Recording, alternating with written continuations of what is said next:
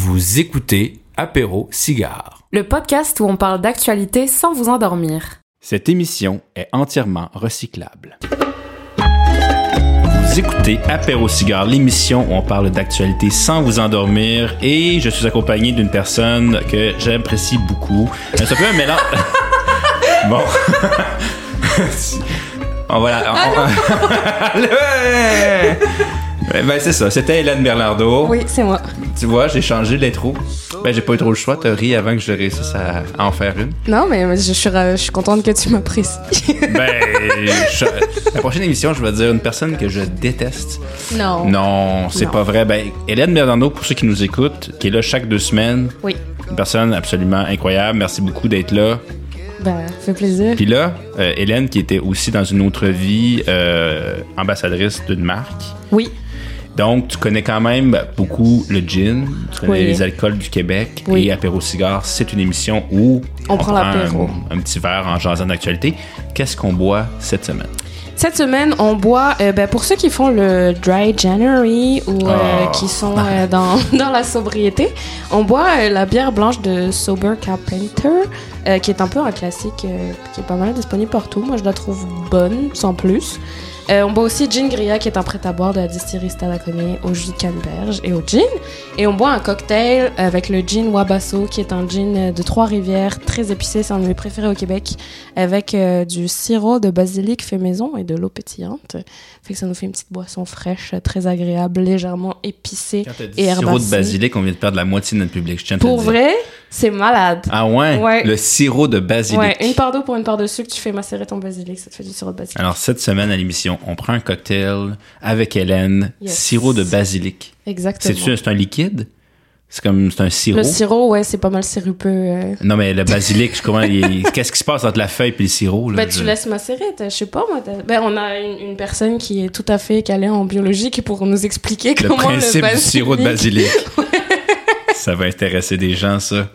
En tout cas, je pense que c'est très bon.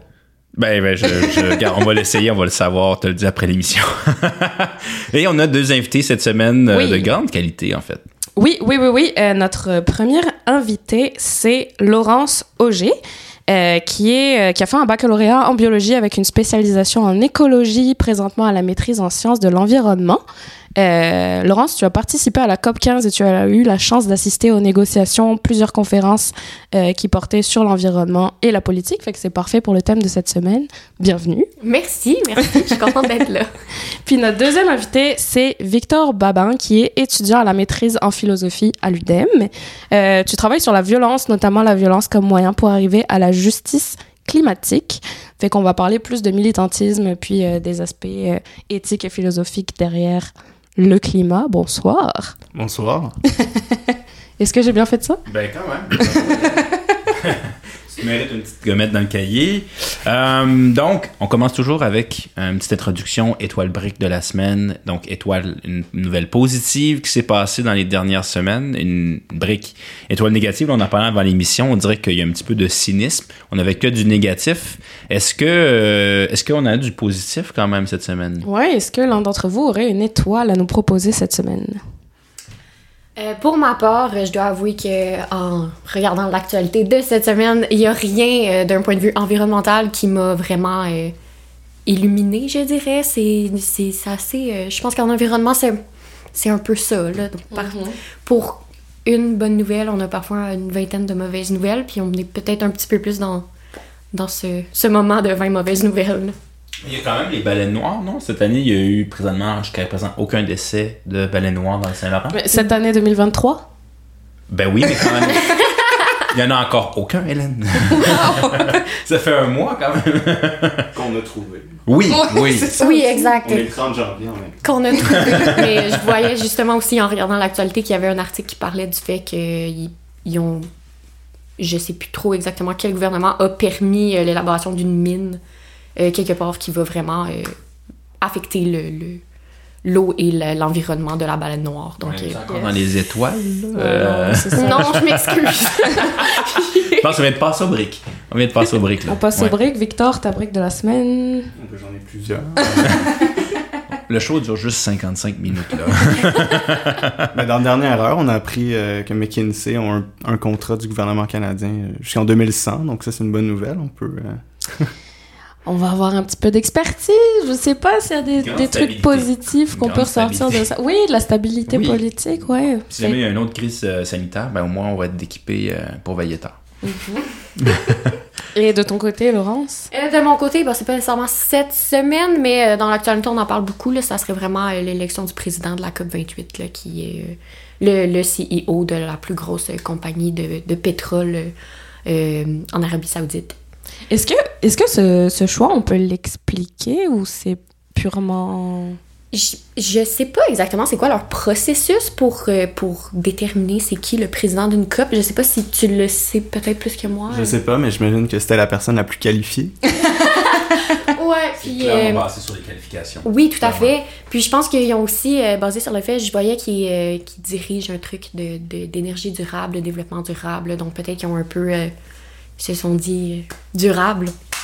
c'est dans le mot, c'est l'homme durable. parfait. dans le fond. Exactement. L'extractivisme durable. Peut-être que lui, pour engager McKinsley pour euh, un autre 100 ans, ça, ça, ça nous ferait une nouvelle, en fait. C'est Ouais. sûrement déjà fait. Ouais, Sûrement. en fait, ouais. Il doit Oui. être bon ami. Très, très fortement. Puis, puis pour ceux qui nous écoutent, là, McKinsey, en fait, donc c'est une firme de consultante américaine. Je pense que c'est la plus grosse au monde, je pense. Ou dans les plus grosses, euh, qui d'ailleurs avait signé un bon contrat pendant la pandémie, là. 2100. euh, je vais te chercher une job, Hélène. En tout cas, bref. McKinsey. McKinsey, il cherche. Ça correspond tout à fait à mon profil.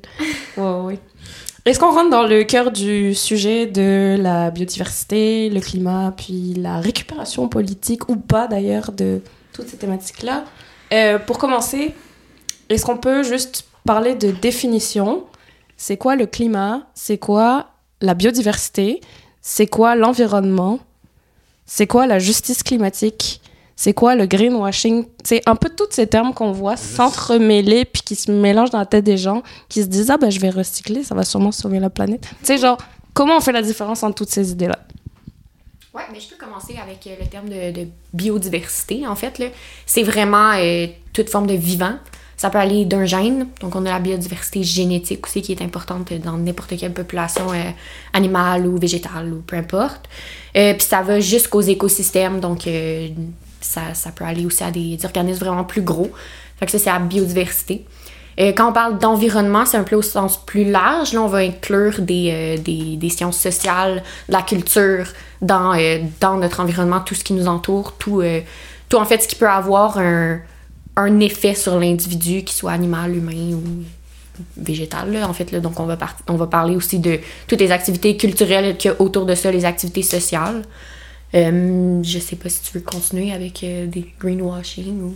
Le greenwashing, c'est la récupération de, de, de buts euh, écologiques, écologistes pour des fins qui ne le sont pas. Donc, euh, par exemple, des produits verts euh, ou des, des, des essences alternatives là, des, euh, qu'on voit dans, dans plusieurs véhicules, là, par exemple, qui sont euh, où il va y avoir cette prétention que c'est des, euh, des produits verts qui sont, euh, qui sont bons pour l'environnement ou du moins qui sont, pas, qui sont moins nuisibles. Euh, ou encore toutes les voitures électriques où est-ce qu'on va prétendre que la production de batteries, en fait, c'est, c'est Mhm. propre, alors que réellement, là, sur le long terme, ça prend un, un très grand nombre d'années avant qu'une voiture électrique soit réellement moins polluante qu'une, qu'une voiture à essence.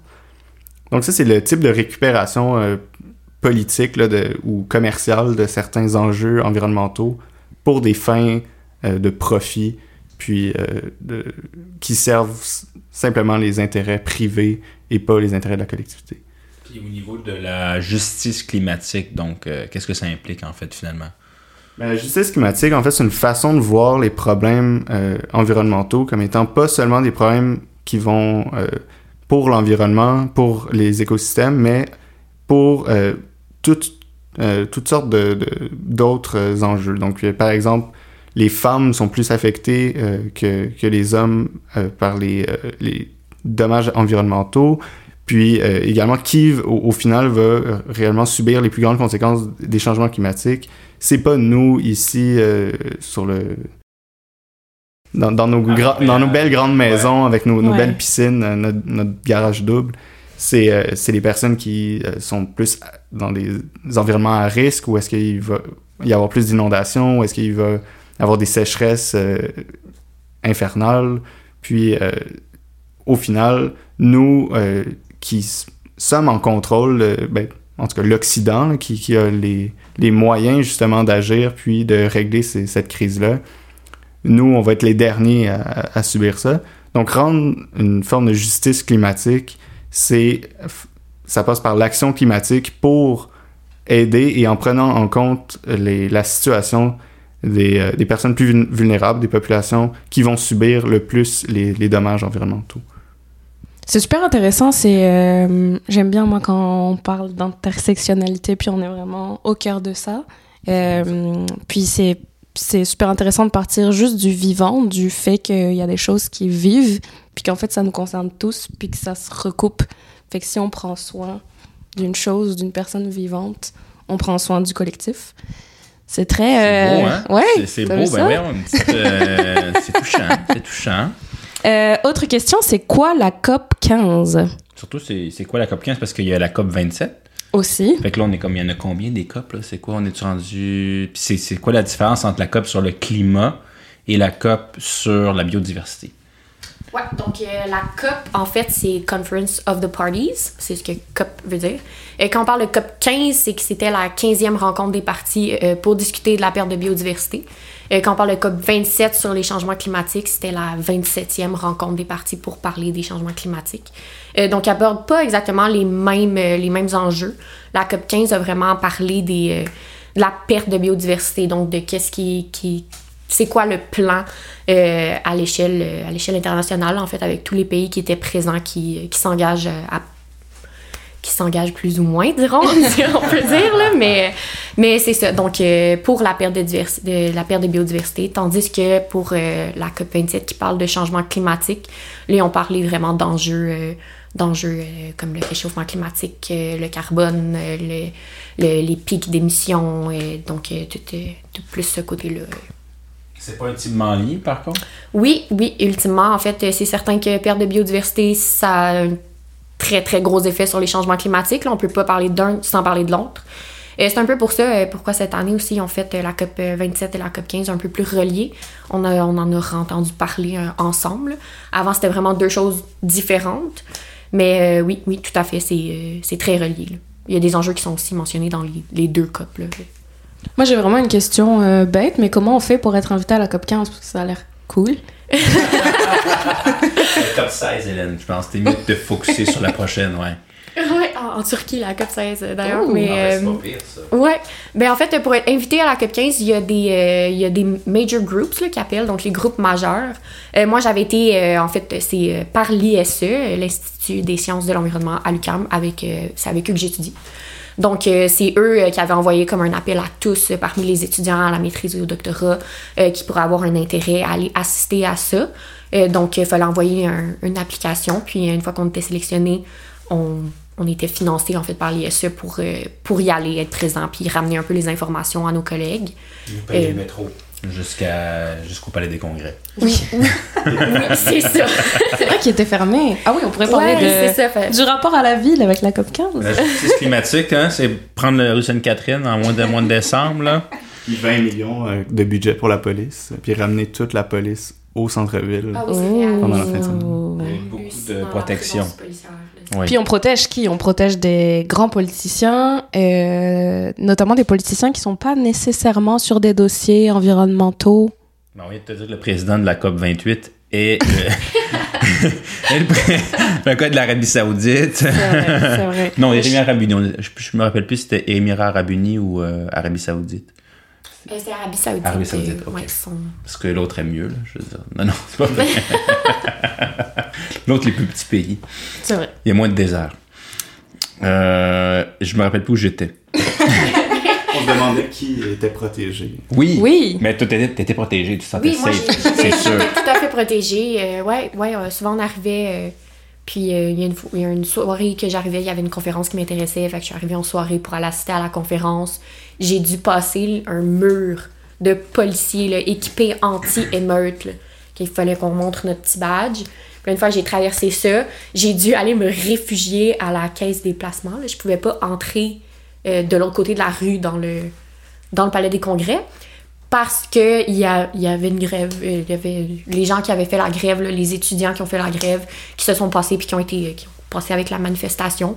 Donc, l'UCAM, euh, on, on a bloqué l'UCAM. on a bloqué l'UQAM. Aïe, aïe. On était 30 là aussi dans Oui, oui, c'est ça, là, c'est ça. Pour vrai, juste 30? Ben, Peut-être 100 là, au maximum. euh, Je la- pensais la, que la ça première avait- journée, en tout cas. Ça a commencé ça, ça finit 30 dans le fond. C'est ça que ça veut dire. Faisait Non, non, ça a commencé peu, puis ça. Ça a grossi. Ça, a grossi. Mais on s'est ren- on s'est rencontrés vers, euh, vers 7, euh, 7 heures, Non, je crois. dehors, puis elle était en dedans. Ouais. sais quoi? Faire l'année prochaine? Extraordinaire. Change à l'UCAM. Fait que dans le palais des congrès, on a des politiciens, on a quand même des gens experts, spécialistes en biodiversité aussi. Euh, on a des conférences, on a des négociations politiques. Puis à l'extérieur du palais des congrès, on a qui? Qui est contre la COP et pourquoi? Ouais, c'est ça. Pourquoi être contre la COP, en fait? Mais il y a une récupération médiatique assez intéressante où est-ce que les manifestants étaient vus comme étant des gens qui étaient contre la biodiversité. Là. Euh, C'est ça, c'est ça Alors qui est que- fou. Tuer des ours polaires, c'est ça que ça veut dire. Non, non, mais c'est Alors que vrai, réellement, c'était organisé par une coalition qui était la coalition anticapitaliste et écologiste, qui, en fait, le- le- leur, euh, leur principal euh, problème avec le- toutes les COP en général, ben, il y en a deux. Un, les objectifs, à chaque fois qu'ils sont fixés, sont jamais atteints. Depuis les 20 dernières années, il n'y a pas un seul objectif de la COP qui a été atteint. Les deux, là.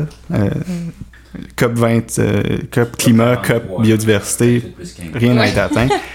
Puis l'autre problème, c'est que tout fonctionne selon la, la logique du marché. Donc, c'est l'intervention, puis tu pourras me corriger, euh, le- le- tout fonctionne sous le prétexte que notre système capitaliste actuel peut régler la crise.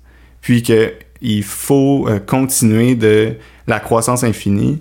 Euh, mais bon, c'est probablement pas dit de cette façon-là. Mais derrière tout ça, il y a quand même cette, euh, cette logique-là entrepreneuriale puis capitaliste de continuer la production puis la croissance de, sorte qui est le problème qui, qui détruit la biodiversité, qui détruit, euh, qui cause les changements climatiques, notre, notre rapport euh, au monde engendré par notre production incessante. Et puis, ça, c'est quelque chose qui est vivement critiqué par rapport à la COP15. Beaucoup d'entreprises, puis justement, on parle de la COP28, euh, un chef d'entreprise pétrolière qui est, qui est président de la COP. Mais à la COP15 aussi, il y avait beaucoup de- d'entreprises qui sont présentes, puis qui, au final, vont, vont lobbyer pour, euh, pour que... ou euh, être là pour euh, dire « Ah, ça, c'est faisable » ou « Ça, c'est pas faisable ». Beaucoup. En fait, c'est ça, le, monde des affaires et le monde, on pourrait dire, de la, lutte climatique est très, très lié. Euh, moi, je me rappelle justement COP24, euh, où j'avais euh, été bénévole pour l'ONU. Il y avait le, le plus gros, euh, ben, c'est en Pologne. C'est, c'est le, le partenaire principal de la COP24, c'était le plus gros, la plus grosse compagnie de charbon en Pologne. Euh, Mais donc- il faut de l'argent. hein, ben, il faut de l'argent. pour euh, pour Mais- payer les petits fours. Ben, payer les, euh, les petits morceaux de gravlax, là, euh, juste après, Exactement. pour faire du réseautage. Il y en a d'argent, par contre. Ça, il y en a. Mais... Oui, est-ce ouais. qu'il y a de l'argent? Est-ce qu'on est capable de trouver de l'argent justement pour investir dans le climat? C'est une grande question que je pose. En fait, est-ce qu'on peut changer le modèle, tu penses? Ben, je pense que clairement, il y a un groupe de gens qui, qui le pensent. On n'a pas le choix. Mais c'est ça, Ouais, on n'a c'est pas le choix. C'est- Ouais. C'est que l'option de pas le faire est, est pas vraiment une option valable présentement. là. Donc, on n'a pas le choix de changer le modèle. Euh, Est-ce qu'il y a de l'argent pour ça? Il faut, oui. Là, par exemple, à... Ben, c'est vrai aussi ce que tu dis, que c'est pas nécessairement d'avoir... On n'a pas besoin d'autant d'argent, là. S'ils payaient pas leur petit four, leur cravlax et tout, la, la COP15 aurait pu coûter beaucoup moins cher que l'argent qui est investi à la base. Il y a un des engagements de la COP15 qui a été que euh, les pays développés doivent investir, euh, je sais plus combien de milliards dans les pays en développement pour les aider à avoir comme les ressources financières pour pouvoir euh, s'engager à protéger le, le 30% du, euh, du territoire. Là, donc, l'objectif qui a été fixé. Hein, Ouais, qui est l'objectif qui- 30% qui- ouais. d'ici. D'ici 2030. Donc c'est comme, c'est comme demain, là. Mais l'autre problème avec Pas ça, mal c'est que demain, là. le 30% de, de- du territoire, il est occupé beaucoup par des, euh, par des peuples autochtones qui vont devoir être... Qui était bien sûr pas au Palais des Congrès. Ben, ils étaient là, ils ont fait beaucoup de bruit, ils se sont fait sortir. Donc, Yes. Ouais, c'est vrai qu'ils se sont fait sortir euh, la première journée. Là. Il y a eu un groupe, euh, un groupe euh, autochtone qui ont fait. euh, mais. euh, chance que les 20 millions de la police étaient là. Ah oui, oui, parce Ah ouais. que c'est, c'est- Mon on se sent en danger. Là. Ouais, ça, ça, ça, ça- sur leurs chevaux. Oui. Oui, tout à fait. Ben, c'est écologique. C'est écologique, tes chevaux. Ouais. Je sais pas. Euh, tout ça ça, ça, me fait penser au niveau de responsabilité parce que la COP 15, c'est une, réunion supranationale où tous les États sont invités à discuter, à négocier. C'est quoi le rôle de l'ONU? C'est quoi le rôle des États-nations? C'est quoi le rôle des entreprises, des collectivités, puis des citoyens, citoyennes? Qu'est-ce que nous, quatre par exemple, on peut faire versus la COP 15? Moi, je pense que le- en tant que citoyen, si on, on se voit comme des citoyens, puis qu'on oublie nos expertises et nos backgrounds et tout, je pense que militer, c'est la meilleure façon de se faire entendre, puis c'est la meilleure façon, ultimement, qu'on va arriver à faire un changement. Et je pense que nécessairement, il faudrait que tous les acteurs qui sont impliqués dans le changement aient un peu dans la même direction, puis on sait que c'est c'est pas ce qui se passe. Euh, mais par exemple, les États-nations qui euh, sont présents à la COP15, qui sont euh, en fait la très grande majorité, mais un peu ironiquement, les États-Unis sont là en tant qu'observateurs. Eux ne s'engagent pas à, respecter le, le 30-30. là. Euh, donc, oui, eux, en fait, quand ils vont à la COP, c'est parce qu'ils s'engagent à respecter les cibles qui vont être atteintes. Mais on sait très bien que ça se fait jamais. Tu l'as mentionné, ça s'est jamais fait. Ça se fait jamais. Est-ce que ça va se faire? Possiblement pas. Mais c'est que l'ONU, c'est pas contraignant. c'est- On, on s'entend, ah, ça, ce serait bien, on devrait faire ça. Puis après ça, il n'y a, il y a aucune mesure pour s'assurer que ça va arriver. On, on- on se fie un peu sur la bonne foi des, des États-nations, ce qui est comme. Pourquoi on fait ça? Clairement, les États-nations sont pas de bonne foi. Comme dire, écoute, euh, prends pas de bonbons, je te laisse le, le pas là, puis un enfant prend les pas, puis là tu reviens, ah, il a pris les bonbons. Ah ben, Ouais. je savais pas. Ben oui. Mais qu'en plus, il n'y a aucune conséquence. Non. C'est ça. Puis ils ont vraiment tourné aussi les ententes pour que ça soit pas contraignant du tout. C'est par exemple, euh, il y avait un point au document qui avait été mentionné. Le but au départ, après les négociations, était de réduire de 50% l'utilisation des pesticides de synthèse. Et puis finalement, après longue discussion, c'est devenu de réduire de 50% les effets liés aux pesticides de synthèse. C'est quoi le sacrifice que toi tu peux faire versus que les gens pour qui t'as voté pourraient décider? Ça, c'est un peu la- genre- le, le- le bottoms-up, euh, top, top bottom. Est-ce qu'on commence d'en haut avec les politiques ou est-ce que c'est le citoyen moyen qui va faire une action sur les Je politiques? pense qu'on fait tous les quatre parties d'une génération où, comme, depuis qu'on est enfant, on nous, on, nous, on nous bourre le crâne de comme, mets ton papier au recyclage. Genre, oui. Et puis j'éteins la lumière quand je sors d'une pièce, ça me paraît normal, ce qui était peut-être pas pour mes grands-parents, mais genre, ça va juste de pire en pire, puis ça a aucun impact. Fait que, qu'est-ce qu'on fait?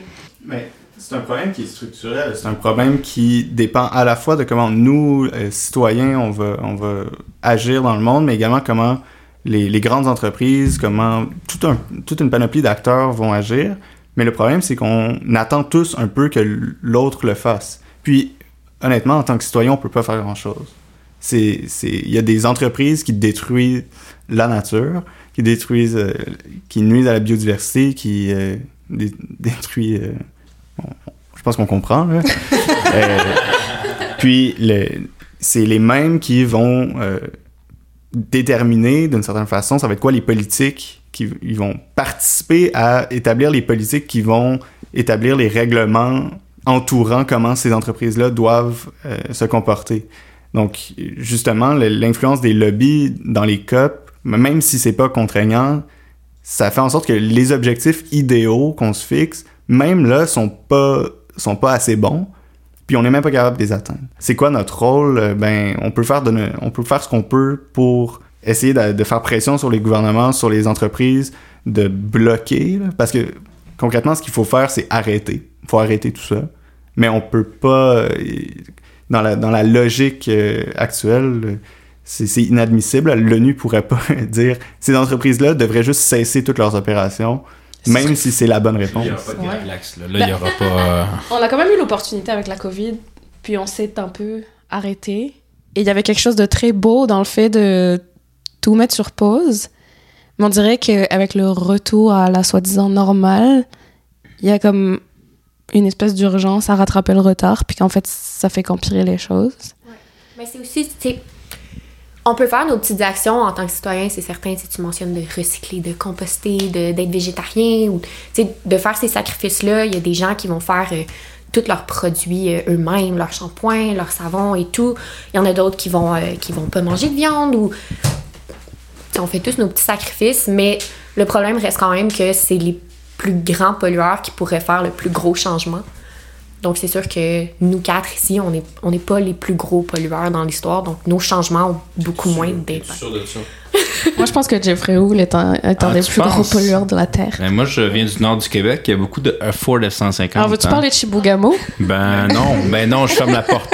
Même eux, c'est rien à côté de, de grandes compagnies comme euh, TC Energy là, ou euh, Trans Mountain. C'est Mais là, c'est sûr que ces entreprises-là aussi ont un intérêt de dire pourquoi. C'est-à-dire que tu vas dire à l'entreprise, écoute, demain matin, là, tu fais plus d'argent. Ou tu fais pratiquement moins d'argent. C'est sûr que ces entreprises-là, c'est-à-dire que il y a aussi le, syndrome du, euh, euh, Freedom Rider. C'est-à-dire que cette entreprise-là, elle, se dit, ben, moi, dans le fond, le, vent qui souffle sur l'autre pays d'à côté, ça me touche pas dans le sens que moi, je fais mon argent. Tu sais, c'est. Comment, comment qu'on qu'on peut dire à ces- tu sais, je veux dire, il y a toute la, la question des, des intérêts individuels, puis notre société est basée un peu sur l'individualisme aussi, là. Donc, euh, comment on... Oui, sauf qu'on vit, on vit dans un système mondialisé, donc dire que ça me concerne pas, c'est ce qui se passe chez mon voisin, c'est pas vrai, parce qu'il y a un effet papillon. C'est pas vrai, mais on le voit. Tu sais, tu vois pas que quand une personne va conduire sa voiture, elle, elle- elle pense pas. Tu sais, elle sait que ça pollue, mais elle, elle voit pas la particule dans le sens que c'est. Ben là, comme c'est qu'on commence à le voir, tu sais, quand la moitié du Canada est en feu, tu peux pas faire semblant que ça sent pas le brûler, là. T'as senti le. Non, mais c'est vrai que là, on les voit beaucoup, les changements Ouais. climatiques. Mais c'est problématique aussi là, que notre, notre culture soit toute basée sur l'individualisme. Mhm. Puis Ça fait partie des choses qu'il faut lu- contre lesquelles il faut lutter. Puis il y a un théoricien qui s'appelle Mark Fisher que j'apprécie beaucoup qui, qui propose en fait que ces sacrifices-là, on n'a pas vraiment besoin de les faire. Parce que les désirs qu'on a dans le capitalisme, euh, dans, notre système capitaliste, sont valides, mais c'est juste qu'ils sont euh, comblés d'une façon inadéquate. Donc on est jamais, n'atteint jamais pleinement euh, les désirs qu'on a. Donc, par exemple, un désir d'autonomie ou de, ouais, d'autonomie, d'être capable de faire ce qu'on veut de nos vies, d'être heureux, de, de, voir nos amis. Mais le système capitaliste fait en sorte que comment on va passer, comment on va séparer notre temps, ça va être majoritairement pour faire un travail qu'on n'apprécie pas nécessairement, qu'on n'apprécie probablement pas. Puis euh, la fin de semaine, on va l'utiliser pour récupérer ou on va être déprimé. Merci tellement de nommer ça sur le continent américain. Notre rapport sa au vie pour travail. gagner sa vie pour à, à la perdre un peu là.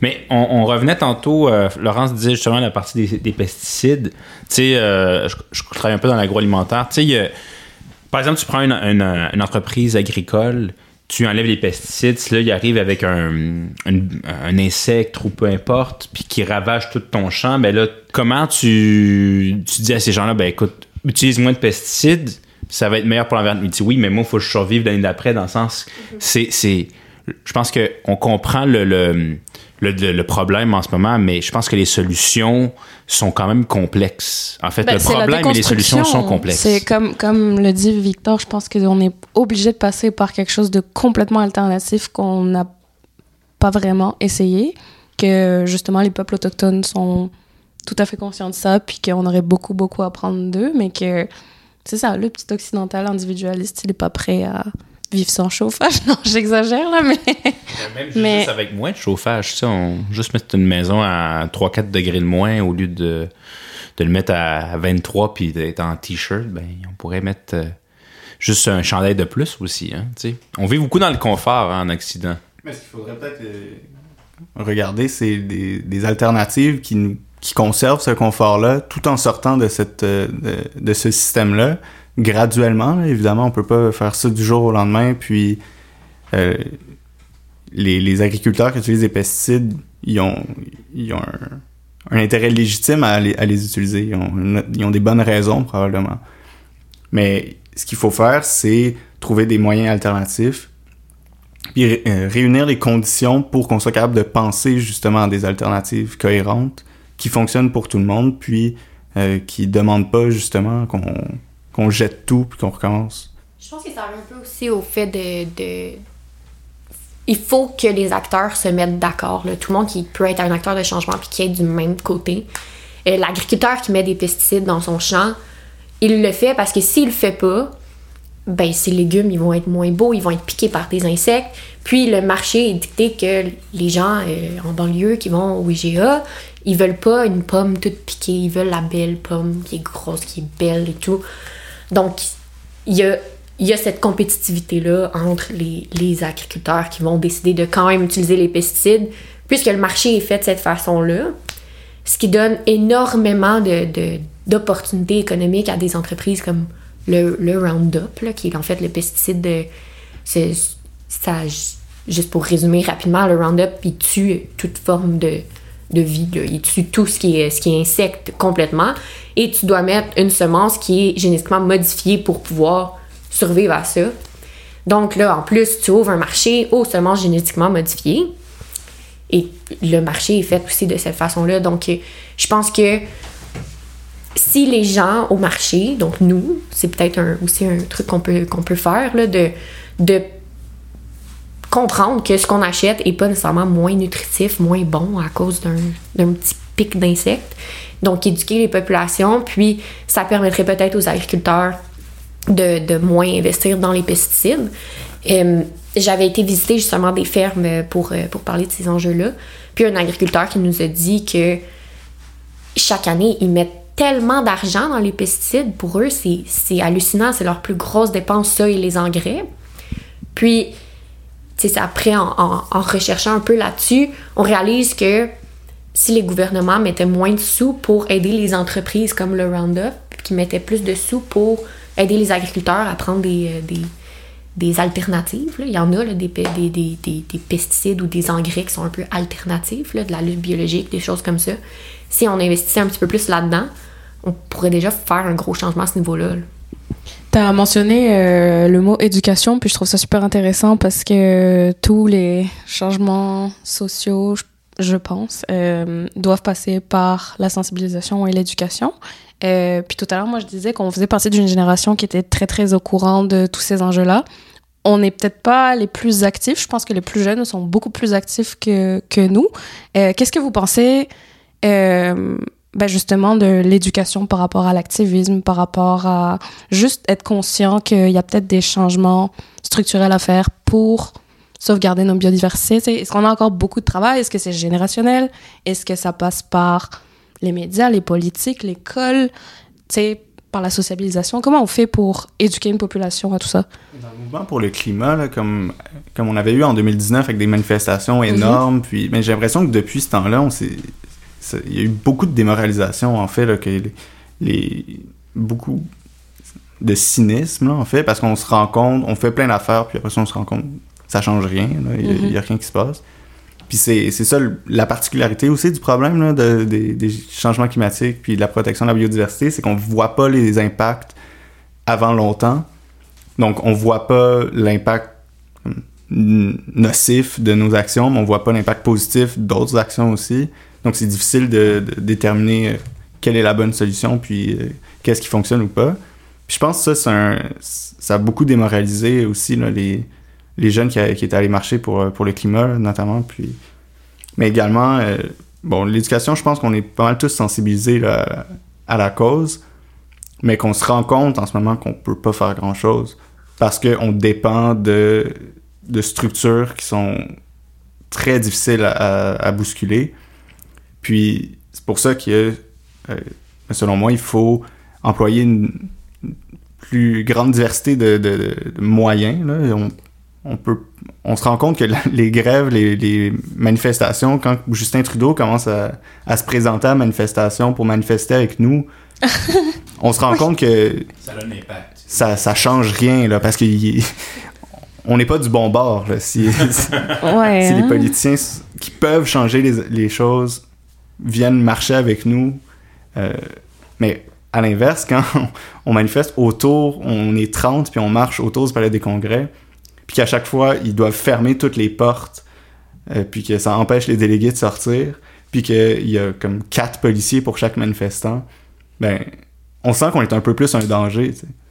La, la police, au final, elle est là pour protéger euh, les, les intérêts de l'État, puis protéger le statu quo. Cette présence policière-là est pas, est- c'est pas anodin. Mhm. c'est- Il y a une raison pourquoi il y en avait autant. C'est parce que il faut protéger et donner cette, cette espèce d'illusion-là de force, de, puis d'éclat de l'État. Puis ça aussi, je pense, c'est démoralisant. Puis la raison pourquoi on était aussi peu, c'est parce qu'on savait qu'il allait, allait avoir autant de policiers. Puis les gens avaient peur. Puis Mhm. avec raison, là, je peux pas les blâmer. euh, avoir avoir 3-4... euh, en fait, bon, de base, il y avait- plus de journalistes que de manifestants, ou presque. là. Tout le monde voulait couvrir ça, puis tout le monde attendait, puis il y avait une espèce de pression pour que quelque chose se passe, puis qu'il y ait des débordements. Puis il y avait toute la police qui était là, puis qui était prête, puis qui, avec leur, euh, leurs petits écussons euh, Blue Lives Matter. Oh mon dieu! Pour vrai? Oui, oui, oui. Wow! Oh mon dieu, je, ben, je suis ravie d'apprendre ça. C'est- pour le fait de la biodiversité, dans le fond? Non, Blue Lives, parce que bleu, c'est la couleur de la police. Pour les policiers, oui. Ah, hey, ok. là, donc ça mérite un Blue- épisode d'apéro cigare rien que pour ça. Ah je ouais, ça Blue Lives Matter, dans le fond, les- les- la vie des policiers existe. Ben, c'est un parallèle avec Black Lives Oui, Matter. oui, oui, oui. Euh, puis on comprend euh, la logique derrière. là. Incroyable. J'avais Ok. pas vu ça, mon dieu. T'étais en dedans. c'est ça, voilà. Je te dis ça. tu mangeais du Graflax. Ah, voilà. Lui, il fait froid. Mais oui, euh, fait qu'il y a une pression. une- En fait, il y a même une violence avant qu'il y ait une violence. Ben, c'est un- c'est une menace de violence Mhm. qui empêche toute comme, vraie action politique euh, venant du bas. On dit toujours beaucoup de gens qui sont un peu cyniques par rapport à l'ONU, euh, par rapport à la COP aussi, en disant ben ça sert à rien. euh. Toi, comment tu l'as senti à l'intérieur? Comment, comment tu l'as vécu? Est-ce que vraiment tu avais le sentiment que, ben écoute, on, on perd notre temps ou est-ce que tu avais plutôt l'impression que, OK, il y, y a quelque chose? Comment, comment tu l'as vécu à l'intérieur, en fait? Euh, On dirait qu'on parle d'une expérience de prison. Tu sais, comment tu l'as vécu à l'intérieur? euh, je dirais que c'est assez, euh, c'est assez mitigé. Moi, je, je- à la base, je, je me rendais là-bas en sachant un peu que j'allais, j'allais pas apprécier en grande partie ce qui se passait. Euh, c'est sûr, j'avais des amis dans la rue. Si j'avais pas été à la 15, j'aurais été dans la rue. Wow. Euh, j'ai même des amis. le choix de. Ouais, ben, en fait, notre mentalité avec ça, c'était un peu de, de vraiment ramener les informations de ce qui se passe pour. mieux comprendre. C'est ça, qu'on ait des gens de l'extérieur, de l'intérieur, donc on avait un peu tous le même but, là, ultimement. Euh, je te dirais que comment je l'ai vécu à l'intérieur, il y a certaines choses qui m'ont surprise agréablement, vu que je rentrais là un petit peu déjà pas très optimiste. Euh, je te dirais que en tant qu'étudiante, moi j'avais été sélectionnée, j'étais comme dans le groupe majeur qui s'appelle Academia Research. Euh, ça, c'était vraiment enrichissant de voir qu'il y avait autant de scientifiques. Euh, donc, on avait des, des, rencontres avec le groupe des scientifiques de partout dans le monde qui avaient vraiment clairement ça à cœur, qui faisaient des recherches euh, vraiment, euh, des chercheurs qui, avaient, qui avaient des très gros laboratoires partout dans le monde. Ça, ça m'a donné d'espoir. Donc, me dire qu'il y a vraiment comme toutes ces, ces têtes-là, là, des gens intelligents qui sont, qui sont venus là pour voir comment ça se passait, puis qui avaient un peu tous la, même mentalité aussi, qui n'allaient pas apprécier nécessairement ce qui se passait. Euh, donc, pour ça, ça me donne un peu d'espoir de voir tous ces gens-là qui travaillent ensemble pour aller vers quelque chose de mieux. Euh, c'est sûr que quand tu inclus la partie euh, État-nation, c'est un peu moins, euh, moins rose, je dirais. Donc, il y a certaines parties des négociations qui sont comme qu'on voit qu'il y a un désir d'avancer. Euh, Il y, a, même des, délégués de certains pays qui ont dit c'est pas assez, on peut pas accepter l'accord comment il est là, c'est pas assez. Mais euh, ultimement, c'est c'est pas le petit pays qui veut protéger sa biodiversité puis qui dit hey, moi j'aimerais qu'on fasse plus qui va changer ce que les grandes les grandes les, plus grandes puissances ont décidé. Une étape plus bas là, ce qui est chercheur ce qui ce qui il y avait beaucoup de, de groupes de jeunes il y avait des premières nations qui étaient là. Si tu regardes ces gens là tu te dis waouh il y a vraiment des gens de partout qui veulent ce changement là qui travaillent pour qui sont ici qui le veulent mais tu regardes un peu plus haut puis tu te dis ouf il y a tellement de verrous avant que ça, ça puisse se mettre en place. Il y a une mobilisation, c'est juste qu'après, il y a tout l'aspect politique, puis c'est sûr que la personne des îles Kiribati qui dit, ben moi, mon, j'ai plus de poissons, puis l'autre qui dit, ben moi, je veux continuer à faire, tu sais, c'est ça, il y, a, il y a un peu une question de levier là, là-dedans. C'est ça. Il y a même eu des, euh, certaines, certaines discussions qui n'avaient pas du tout rapport avec la biodiversité, là, en fait. euh, notamment la Russie, là, donc, euh, qui ont euh, un Oh. peu... euh, ouais, en fait, euh, la COP15 euh, a, pas été, euh, a pas été fermée. Elle a été suspendue. Droit d'en parler. Donc, ça n'a pas, été, euh, ça a pas été beaucoup médiatisé, j'ai été surprise, là, mais ça, c'était la dernière soirée de la COP15. On était encore là, il était 1h du matin. Puis, on n'arrivait pas à accepter la fin de la COP15. Le président n'a jamais pu dire qu'on fermait la COP15. C'était une suspension parce que les délégués de la Russie acceptaient pas. Euh, on en était comme à nommer dans les délégations des gens qui allaient, euh, qui faire partie des comités, qui allaient s'assurer que les cibles de la COP15 allaient être respectées dans leur, euh, dans leur pays. Et euh, là, c'était euh, le- donc euh, plusieurs, plusieurs pays d'Europe ensemble qui avaient décidé de certaines personnes. Et la Russie s'est opposée. Donc, ils ont dit, nous, on n'accepte pas cette élection des- de ces personnes. En fait, pour aucune raison, là, puisque c'était des gens d'un peu partout en Europe qui allaient s'occuper de, de ça. Mais la Russie juge que quand ils ont élu, élu ces gens-là, elle n'a pas été prise en considération. Puis on le veto. C'est ça? Euh, ben, ils ont pas vraiment. Ben, oui et non, dans le sens que s'ils s'opposent à ça, ils ont demandé une réélection. Puis on s'entend que c'est vraiment dans une optique de, de brasser la chose, parce que même s'il y a une réélection, ils vont, ils vont pas être élus. Puis il y a déjà eu une élection, il y avait un délégué de la Russie, puis il n'a pas été élu, mais. Donc, euh, c'est ça. C'est des, enjeux comme ça. La COP, c'est un événement politique. donc, euh, c'est sûr qu'il y a des enjeux comme ça qui. On a passé peut-être 5 heures cette soirée-là pour finalement jamais aboutir, puis il n'y a rien de ça qui a aidé en quoi que ce soit à la biodiversité nulle Oui, part. c'est ça. C'est qu'au bout d'un moment, tu te renvoies la balle, tu gères d'autres problèmes, puis tu t'éloignes complètement du, du sujet pour lequel Ouais. tu es censé être là. Est-ce Ouais. que c'est pas un peu justement très représentatif, c'est-à-dire de l'ONU? De la politique? Ben, c'est-à-dire que l'ONU, c'est une, euh, c'est un forum. C'est, c'est, c'est justement, on l'a dit, c'est pas contraignant. Le principe même en ce moment politiquement dans le monde, c'est l'État-nation. C'est-à-dire, on est dans un monde anarchique où l'État-nation, finalement, peut dire ce qu'on veut, mais si un matin les États-Unis disent je t'envahis, il y a, personne qui va l'arrêter dans le sens que c'est, on n'est pas supranational. On, discute au niveau supranational, mais Hélène, on va être d'accord avec toi. je, je suis très sceptique avec les organisations supranationales parce que oui, c'est un forum, mais c'est quand même un forum qui s'est engagé à ce qu'il n'y ait plus jamais de guerre sur Terre. Mais le moins, ben non, c'est pas vrai, il y en a pas moins. Mais euh, l'Europe ne, ne s'est pas tapée sur Euh, dis ça en bosniaque, je pense qu'il sera pas tout à fait la. d'accord. Ok, t'as raison. Ça. Mais la France et, et- et l'A- l'Allemagne ne s'est pas tapée dessus Parce qu'on le depuis fait pas sur 70 notre ans. sol, on le fait pas sur notre sol. Non, c'est vrai. Ouais. Ok. Bon, finalement, on est cynique aussi. On l'a- vu à la COP15, là, l'ONU, c'est c'est pas contraignant. Par exemple, cette conversation-là qui a duré euh, des heures là, de, de la Russie qui s'opposait, le président de la, de la COP, le secrétaire de l'ONU aurait pu là, mettre un pied à terre à un certain point. Ils, a- ils ont ce pouvoir-là de faire non, c'est beau, on continue. Puis ça se fait pas. Ça se fait pas. C'est arrivé peut-être une fois pendant les négociations que le président de la COP a décidé qu'il refusait une intervention. Mais sinon, en soi, toutes les, toutes les interventions euh, sont, sont les bienvenues. là. Ils répondent tout le temps en disant euh, merci beaucoup, euh, monsieur le délégué, merci beaucoup, madame, euh, Hmm. on continue. Il n'y a, jamais vraiment de, de prise de position de leur part. là. Mais les États sont un peu dans la même position que les citoyens. nous, vis-à-vis nos gouvernements, puis les États vis-à-vis euh, l'ONU, puis l'ensemble de la, communauté internationale, ils peuvent pas faire grand-chose tout seuls, ben, à part certains, les États-Unis, par exemple, euh, puis nous, au Canada aussi.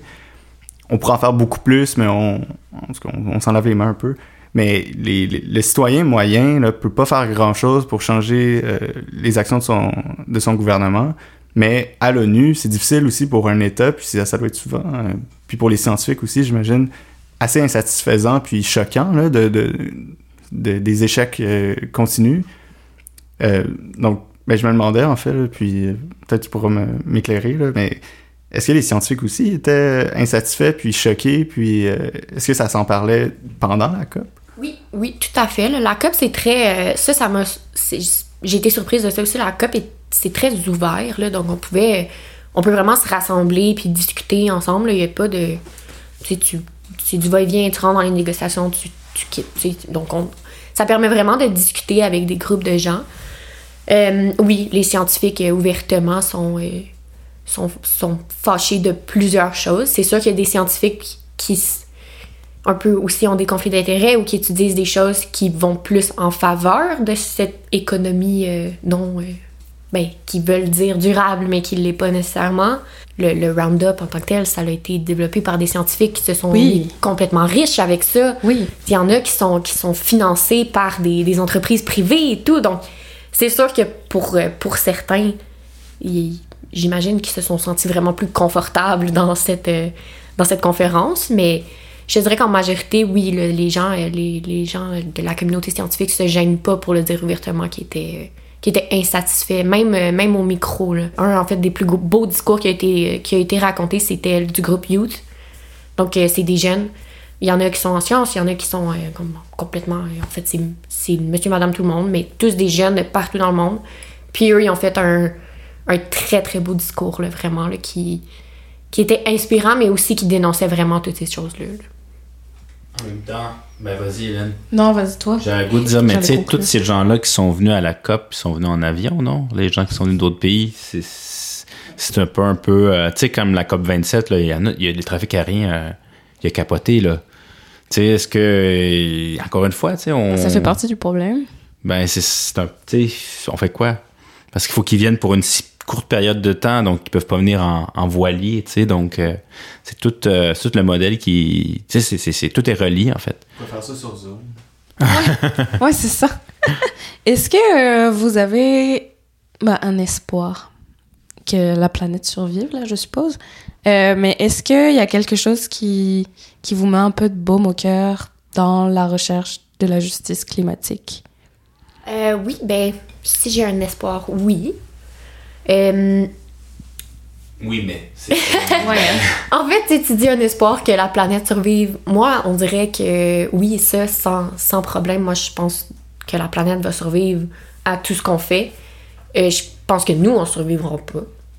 Donc, je pense que c'est plus un- une question. de- La, la planète a toujours réussi à, Oui, à bounce back. là. résiliente, donc, oui, euh, oui. donc j'ai l'impression que ultimement, c'est on se met dans notre propre perte. Là. Donc, ça sera nous qui va pas survivre à ça. là. Je sais que c'est pas, pas un discours euh, rempli d'espoir, mais La moitié des gens qui avaient quitté tantôt, là, ils ont quitté tout de suite. Là. Ils sont comme, je la- dans mon bunker, puis euh, me dire que la planète s'effondre. Mais euh, je dirais que quand même, oui, j'ai un espoir. euh, je trouve que la, les générations plus jeunes montrent vraiment que ça les affecte, que ça les tient à cœur. Je pense qu'on va voir une différence dans comment ces générations-là vont voter dans les années à venir, comment ils vont euh, choisir les gens qui les dirigent, euh, comment ils vont prendre des décisions de, comment vivre leur vie, leurs habitudes de vie et tout. Euh, j'ai espoir que ça va, euh, ça, va faire un changement, euh, mais il y a toujours le petit hic que je, je sais pas à quel point ça va se faire assez rapidement pour que ça, ça soit. ça nous sauve tous, je dirais. Et toi, Victor? Ouais. Moi, je pense qu'il faut garder espoir, même si on n'a pas nécessairement euh, des bonnes nouvelles qui, nous, qui nous guident vers, euh, vers cet espoir-là. Mais je pense qu'on n'a pas le choix si on veut avoir une chance là, de, surmonter tout ça, de, de garder espoir, puis aussi de s'organiser pour lutter contre, euh, contre les, pour la justice climatique. Donc, pour ça, il, il faut s'informer, il faut euh, se poser des questions sur quels moyens on, emploie, comprendre comment que le, système fonctionne, c'est quoi le, problème, euh, c'est quoi les causes là, de, tout ça, puis se mettre ensemble, puis essayer d'imaginer un futur différent, puis des alternatives. Je trouve ça vraiment intéressant ce que tu veux dire aussi de, s'informer puis de penser à comment on le fait. je pense qu'il y a un, on parlait d'éducation tantôt, puis je pense qu'il y a un énorme problème justement aussi dans comment les gens s'informent et les médias qu'on utilise. C'est sûr que c'est plus facile d'aller sur Instagram, sur Facebook, de voir ce qui se passe, lire les commentaires, puis de dire ah, c'est ce qui se passe, mais c'est vraiment important de s'informer de la bonne façon sur les enjeux. là. De penser en dehors de la boîte aussi. hein. On vit dans un modèle, on vit un peu dans notre quotidien, mais justement, il y a peut-être d'autres choses qu'on souvent on, on- on se met des œillères, puis on, on pense pas justement là, à, ces, euh, à comment faire autrement, mais euh, il y, a, il y a plein d'alternatives qui existent. Euh, la, seule chose, c'est c'est- c'est de mettre de l'énergie puis d'essayer. faut se remettre en question aussi. Même Ouais. si on pense qu'on se lève le matin puis qu'on fait notre recyclage et tout, c'est de se remettre en question sur nos habitudes aussi. Qu'est-ce que ça a comme ampleur plus loin? Mhm. Donc, tu sais, toutes ces grosses entreprises-là qui fonctionnent, ils- c'est parce qu'il y a une demande, ils ont besoin de, de- d'autant de pétrole, ils ont besoin d'autant de ci, d'autant de ça. Puis c'est sûr que c'est pas nécessairement toi et moi qui ont un impact là-dessus, mais à quelque part, si, si ces entreprises-là fonctionnent, c'est qu'il y a une demande. Mhm. Là, Laurence, tu disais 30% des espaces protégés d'ici 2030. Euh, toi, est-ce que tu, tu y crois? Euh, pas du tout. Je vais dire ça comme ça. Euh, je pense que c'est sûr que c'est global, le 30%. Donc, euh, on demande pas nécessairement à chaque pays de protéger euh, autant. Donc, euh, pour un, pays qui en protégerait moins de territoire, on va demander à un pays d'en protéger plus. C'est sûr que je peux comprendre dans l'optique où est-ce qu'il y a des pays qui ont plus de territoires à protéger, qui ont des territoires aussi qui valent vraiment plus question biodiversité que d'autres. Mais je pense que les cibles qui ont été visées sont pas assez contraignantes, puis qu'il y a trop de façons de passer à côté de ce but-là. Je, je pense aussi qu'il va y avoir tellement de. de, de on parle de justice environnementale, puis c'est. Le 30% des territoires sera pas protégé euh, dans les grandes villes où il se passe plein de choses. Ça va être protégé à des endroits où est-ce que les gens vivent déjà très simplement, qui ont moins de ressources, qui vont vraiment si on pense au Canada, on va aller protéger dans le Grand Nord. C'est là qu'on va aller. Déjà que ça se fait pas.